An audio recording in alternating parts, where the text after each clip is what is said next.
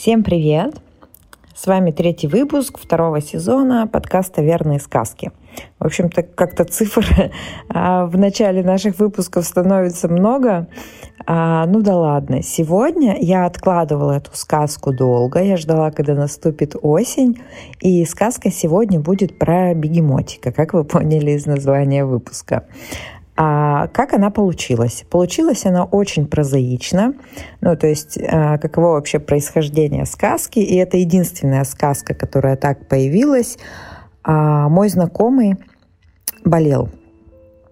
Он болел, ну, вот такой вот серой питерской простудой, сопливой, с кашлем и так далее.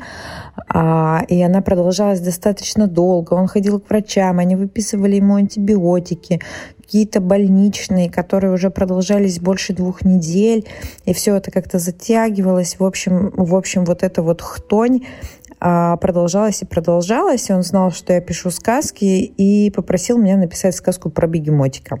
Когда я спросила, почему про бегемотика, а, выяснилось, что он встречался с девушкой, они встречались там какое-то количество лет, я уже не помню. И, собственно, бегемотик – это было их вот э, тотемное животное их пары. А, ну, они друг другу дарили бегемотиков, они там как-то называли друг друга, наверное, а, вот, и рисовали друг друга бегемотиков, отправляли друг другу бегемотиков. В общем, это было такое вот а, символ чего-то милого, теплого, нежного, что принадлежит только двум людям. И, в общем, этот символ теплоты он попросил меня облечь в сказку. И получилось то, что получилось. На самом деле это осенняя сказка, потому что Осенью многие простывают, болеют, кашляют, шмыгают носами и чувствуют себя, в общем, таким образом, что могут только лежать, и то как бы это не очень удобно и приятно делать. А я вообще не люблю болеть. Я не люблю лечиться, и даже, если честно, не знаю, а, что из этого я не люблю больше. А, и точно знаю причины своих простуд. Я поняла это очень давно, ну, лет 10 назад и причины всего две. И это не кондиционер или мокрые ноги, уж тем более не шапка, а, ну или ее отсутствие с шапками у меня вообще всегда не складывается, поэтому если бы если бы люди бол... ну, если бы я лично а, болела от отсутствия шапки, то, наверное, я бы не выздоравливала вообще никогда. А, в общем, а какие причины, по моему личному мнению, я не врач, я тут просто вам сказки рассказываю. А по моему личному мнению, у моих простуд всего две причины. Первая причина – это усталость. Когда я себя загнала, когда я слишком много на себя взяла, когда я забываю отдыхать и думаю, что это мы сделаем, там, я не знаю, завтра, в следующем месяце, когда а, что-нибудь, э, когда закроется какой-то проект, когда закончится вот эта вот часть работы.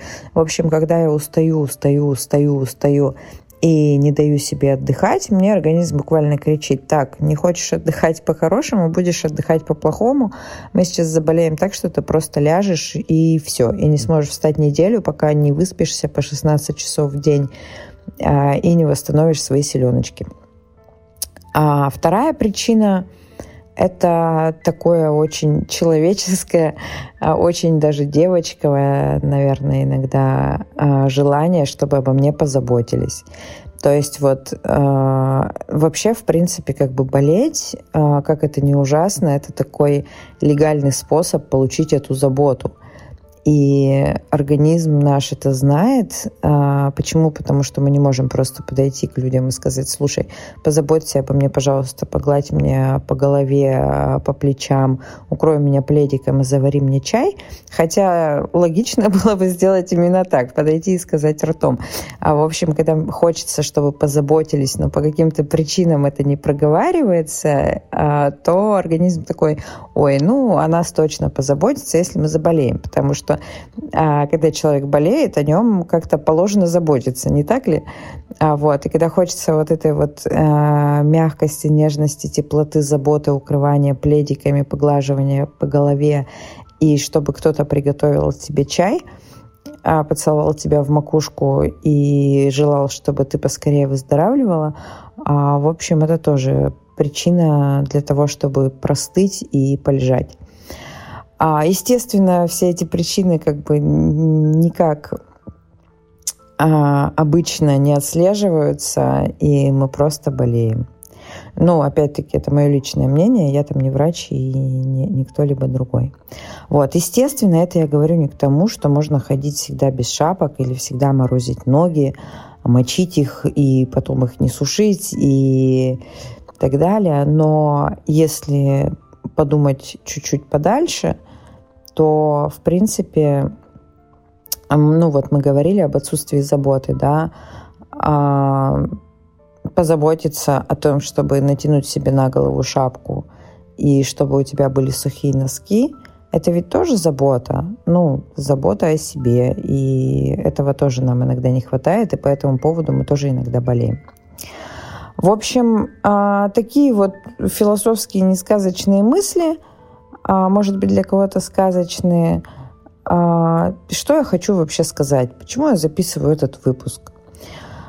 Всем, кто сейчас болеет, и по какой-то причине у вас нет рядом человека, который укроет вас пледом, поцелует в макушку, укройте себя, пожалуйста, пледом. И, может быть, у вас э, похожие причины простуды, э, похожие на те, которые я выявила у себя. А, в общем, укрывайте себя пледом, показывайте себе добрые фильмы. А я вам сейчас прочитаю сказку осеннюю сказку про бегемотика. Бегемотик заболел. Местный айболит его посмотрел, конечно, но ничего серьезного не сказал. Все стандартно.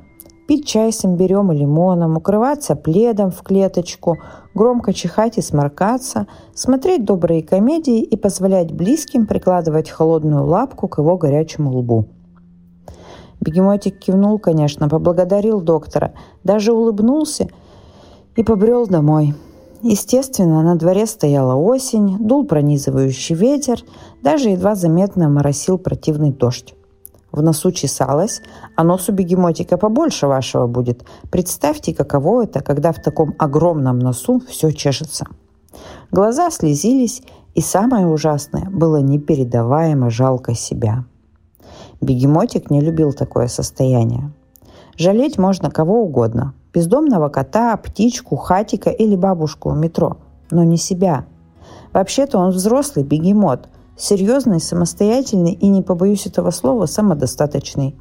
У него хорошо складывается бегемотья карьера, он живет во вполне себе комфортной просторной луже и пользуется уважением окружающих. Но все это до тех пор, пока простуда не ворвется в размеренное течение жизни. Стоит только заболеть, как бегемотик, как бегемот – становится бегемотиком, и самое сильное желание, чтобы кто-то холодными лапками потрогал его горячий лоб. И никого на примете, кто мог бы это сделать. Потому и жалко. Потому и глаза слезятся. Потому и не выздоравливается уже неделю. Ведь известно даже пьяному ежу, холодные лапки на горячий лоб – самое сильное лекарство. Но делать нечего, будем обходиться другими лекарствами – Бегемотик скачал три добрых фильма, заварил чай, достал два пледа в клеточку и забрался под них. И вдруг понял, что надо иногда болеть. Жизненно необходимо простывать, быть беспомощным, жалким и сопливым, громко чихать, лежать целыми днями на кровати, пить куриный бульон и плакать над мелодрамами. Ну ладно, не плакать, ну почти. Потому что в такие моменты точно понятно, что ты живой настоящий бегемотик – что ты остался собой, что важничать можно и поменьше, что забота и тепло важнее зарплаты и премии. И много чего еще становится понятно, потому что когда ты сопливый, ты либо остаешься один, либо рядом с теми, кому ты действительно дорог.